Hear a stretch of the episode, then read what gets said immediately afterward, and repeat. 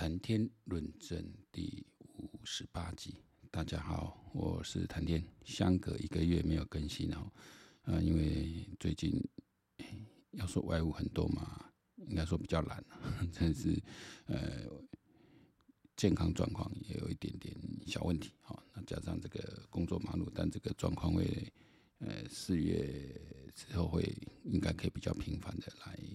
呃，录音。那其实过去这个月发生了呃一些事情哦，呃，许多像俄乌战争，目前还是在一个焦灼的一个状态。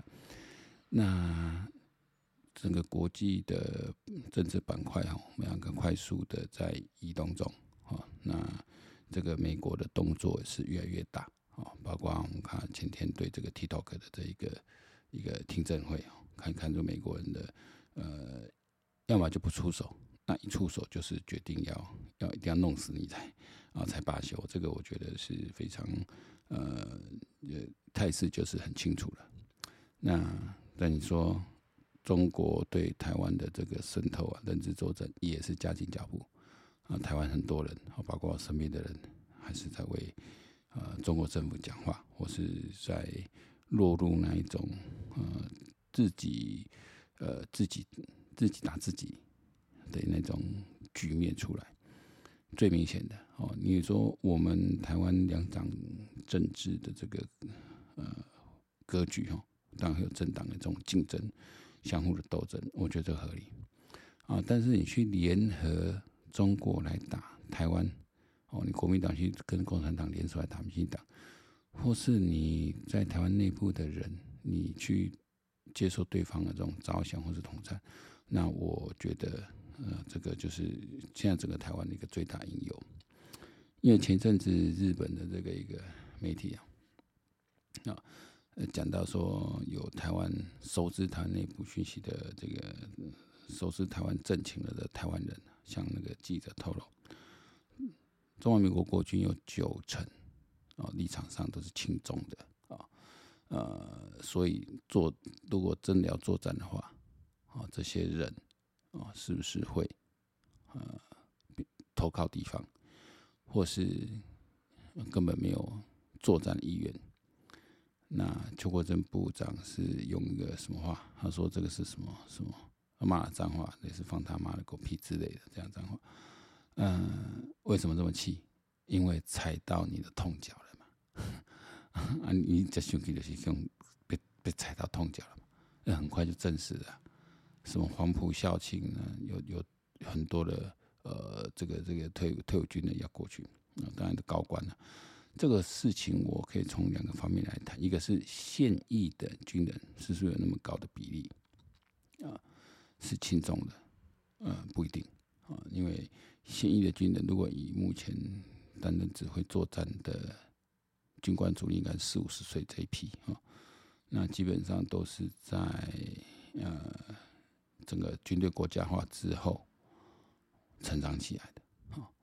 那当然，因为这些大部分还是以外省二代、三代族群为主啊，所以政治上亲蓝。但是你说到亲中亲共，我觉得是退将比较多啊。那所以。那自己现在年轻一代的做志愿役军人，哦，这些比较基层的士官兵，是不是呃会亲中？我觉得不会哦。所以他讲这个九成，我觉得在呃退伍军官或是高层军官，我觉得是很，我觉得这个数字并不夸张，哦，并不夸张，只是那个程度的问题而已啊、哦。那用这个黄埔，这个这黄埔公开听嘞。啊，黄埔跟台湾这边陆军官校什么什么小关系？没有关系的吧？因为在陆军官校，现在在凤台湾的凤山陆军官校里面，不会有任何是从黄埔那个学校出来的人嘛？我差不多西料料啊，对不？不啊嘛，因为两边断了七十年了，不会有。那有传，那你说有传承，但是。你要改难改，因为里面都讲黄埔精神、黄埔精神啊，黄埔军校、黄埔校歌，我们的的的的校歌就是呃革命的黄埔嘛，怒潮怒潮澎湃，党旗为这是革命的黄埔，这个这个是没办法改变的哦。所以说，我觉得如果要整个的去改，好，那就怎么做一个大的改制改变？那这个东西就要看，要看怎么后面的三军统帅有没有一个大的魄力，把整个官校三军官校的整个的体制做修改。那这个才有办法去改变，否则这个你说用用这个两岸一家亲的这种角度，还是会蛮多人靠过去。我说那一些退将，因为更老一些退将，在我这个年龄之上，五岁之上，真的是洗脑教育长大的啦。所以你讲以我。他个邓伟过来未必是就是所谓的通敌啊，因为 敌我不不不清的啦。爱讲奇怪啊，但是咱受的教育是就是要对抗共产党啊。恁那起码听到老啊，你你也所谓的敌我不清，原因是啥物？原因是啥物？这个是我来讲的，讲呃，不光是这个呃洗脑的问题哦，因为我们是受反共教育长大。我觉得重点还是在第一个是利益的问题，然后国家认同问题，然后它是血缘的问题。好，那这三个要怎么去去一步一步一步一步清掉？这真从系统的去改变。好，就是以后比如说我们都去关以后开始，通通三军官校通通没有再讲什么黄埔子弟，不讲这回事的。哦，这要从连根的去做，但这一定会引起这些保守派的一个反弹。按照快没走白走，嗯，就像我今天跟以前部队的朋友，他们是做比较久了哈，就就了解说，当初的一个呃政权在交替的时候，比如陈水扁上任的时候开始，哦，政战的开始被被被拔嘛，哦，那到后来一步一步的军队国家化，其实我们做从阿扁上任开始做军队国家化，哦，已经做二十年了，哦，做二十多年了。那应该是要有一定的一个成果了。那下一步，可是下一步哦，要就要再更进一步的，这个从正本清源，从历史传承脉络去。我们我们当然不能磨灭那个历史校史哦，中华民国历史不能磨灭，因为它存在是事实嘛。但是我们要做一个制度上一个大的变革，好，甚至于国军的军徽跟中国国民的党徽。国徽三个都一样，就把加快变哦，当中象征性的我们保留，他是说知道说过去确实有党国一体的这个状况，但是我觉得之后应该要再做一些，嗯，比较从教育内容上，哦，一些基本的一个改变，那个说改其实就改会很快，因为体系改才会改，哦，是很很快的。那另外，台湾政坛上，因为当然就是民进党这边赖清德已经是非常肯定的，哦，非常稳定，这、就是笃定的，哦，要代表民进党来选，然后也没有人要再出手。那我看赖清德的动作也蛮大的。那今天刚一个消息出来，就是说，呃，选前呃有有选前的所谓八十八发子弹事件，显然不是民进党人在做了。啊，目前就要抓到了，就是这个人，就是果不其然。张安乐的小弟啊，杨生国也是国民党的重要的辅辅选的地方的一个呃，算算是政治人物了哈，那种公的啦。你看走跟我们是这样讲，他在宫一些宫里面，呃，宫庙里面当个主委，哦，就比方说这个什么同促党，其实透过这个系统在渗透到民间去的啊，他也是张安乐的什么同促党的什么什么地方主委就对了，这个红蓝已经是。汇集在攻击了！哦，我我我是本来没有看看什么 TikTok，那我所以研究这个 TikTok 去看了。TikTok 里面就是会一直推给你，一直推给你。比如哦，我明明 follow 的是比较偏自由派，TikTok 里面还是有反共的，比较偏反共那一派的。呃，这个 TikTok，我追踪他。他可能他侦测到你对政治有兴趣，他就一直推中国那一边的亲中的这边的 TikTok 进来，哦，所以这个就是你看他，你你你你看他的算法，已经一定是有包含在这个这个政治意识在里面的。就像那个他们的执行长，那那个新加坡人一直被追问嘛，那你们保证中国政府不会介入民运？这不可能，他他敢保证？他保证也是说谎，你不可能嘛。这等他再不能知道，你中国的大企业是不可能不被国家、不被共产党所管制的嘛，要不然就混不下去嘛。这就是为什么要防堵你中共的中共中国这些企业啊因为你都是受你国家的控制。啊，你说做产品诶就算了，你要去，但是你是做媒体，你在做意识形态，你在做认知作战，对吧？美国人要清楚告诉你嘛，你要利用我的民主体制来攻击我，我也民主体制里面也有方法去反制你，那就是法治。哦，民主不是就这样一路挨打的，啊，就好像如果我们作战的时候，我们就戒严，民主也可以转变成一个，马上变成一个集权体制、威权体制。那在平时里面，就是用法治来处理这些想要钻我们制度漏洞的人。啊，你两卖熊桥鬼，我给啊，你被桥鬼，你明显露出你敌意来，哦，啊，你是人家人家出手，所以美国在做的就是可以让其他自由国家是来示范，或来跟随。为什么美国登高一呼要进 TikTok，大家就要进 TikTok？啊，你看，你看 TikTok 还是台湾人啊，那听你讲话，所以台湾人现在最大问题就是很多意是敌我不分，这是没办法事实。这不是说。当然，还讲很多，因为你认知作战版就是会这样子，他铺天盖地的透过这种媒体管道在在在在在偷制、偷换概念，在去脉络化。好像我今天看到一些亲中媒、亲中提到可以一张几张照片，两张呢是习近平跟前阵子去那个普京那边、普京那边两个那边平起平坐，就两张照片嘛。另外两张呢，那就是蔡英文哦站着，或是这样有点。鞠躬这样在接见这些外宾，这就典型的偷换概念。蔡英文不可能跟接见完，不可能从头到尾就是人家坐他站着嘛。那这总统致辞当然要站着来，很很，因为那不是一个双边会谈，就是人家坐着，然后我们来就是一个拜会而已。他是站着，总统站着在讲台前面发表这个欢迎的欢迎的致辞。这很正常，很合乎解。外交有一定的外交礼节，对不对？那你就要拍一个蔡英文起来跟人家致敬，然后说啊，意思说没有平起平坐，用一张图片的企图去偷换概念，去看图说话，看图说故事，然后在那边制造似是而非的这种。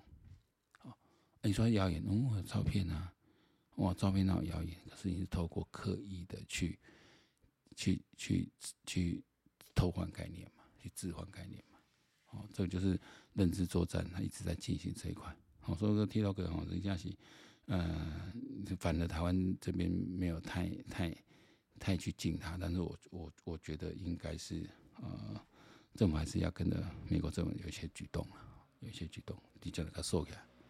我管你是中国版的还是 TikTok，那这么那么喜欢的，你就自己翻墙玩嘛，不然就要做，我们跟发跟随美国的一个途径。那另外，像我昨天跟啊政治圈比较高层一点的前辈啊在吃饭，我也是把我前阵子整理一些概念告诉他们，说去一二六大败是因为真的很多年轻人没有感受到政府对他们的照顾，还有对医疗基层人员照顾太少，不是没有，是太少，很多事情都这样子，不患寡而患不均。哦，如果就是民进党这边要去要去要去考虑到了哦这些问题。再下来就是认对抗认知作战。明明政府你有这么好的武器，你有发言人系统，你有可以开记者会，所有媒体都要到，所有媒体都要去去去报道。那为什么你这么强力武器不用？我想在场这些高层哦，层级都蛮高的了，直接是核心的，也都点头称是啊。我说这是我民众一个一个心声。为什么为什么你们不好好的应用你们这些不好应用这个？你的政治沟通的武器，为什么放弃了沟通？为什么？你说小英不沟通，苏贞昌还不沟通，各个部长不太沟通，全部沟通就靠陈时中一个不不不不这么讲。对，那你讲再多都没用，越讲越迷糊，越讲越模糊。你讲啊这些要创啥？对吧？你们就是卡拉 OK 唱歌，卖讲两条条，讲啊就欢喜，唔免讲遐多啦。哦，很清楚的把命令布达。很清楚，你你越说越明越模糊，因为你很多媒体在敌对的嘛，那给人家感觉你都走太近，无流量。啊，温文的形象有，但是做代志没高流量。哦，这个就是一个，那你的简报技巧也是一样，啊，那特别直板的嘛，都是很，都是都是，就感觉就很很很 low 的一一个做法。那、你明明就可以就可以用电视荧幕来来来讲解卫生部。哦，所以这个就是我觉得在政治沟通、政策沟通这块，我觉得是民进党的大伤啊。但但除此在这些技巧部分，你的基本的策略你还是要出来。那像这打这次打防，我就明显感受到说，那你会让民年轻人更信赖一点，但是力道还要再加强。房价如果没有压个一层到两层下来，我那就白讲。哦，我也是二零二零年初，因为那时候看好台湾疫情会成功，所以我那时候买了房。